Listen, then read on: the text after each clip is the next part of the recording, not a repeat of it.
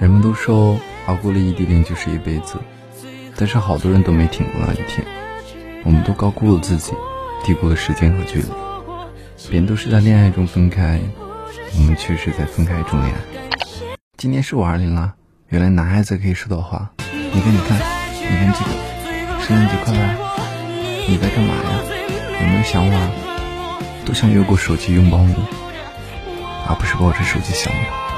我是真的讨厌异地恋，也是真的喜欢你。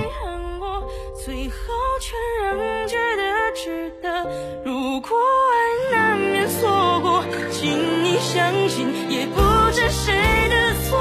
感谢你也曾爱过我，给我最快乐的角色。若你感觉累了，一回头是我。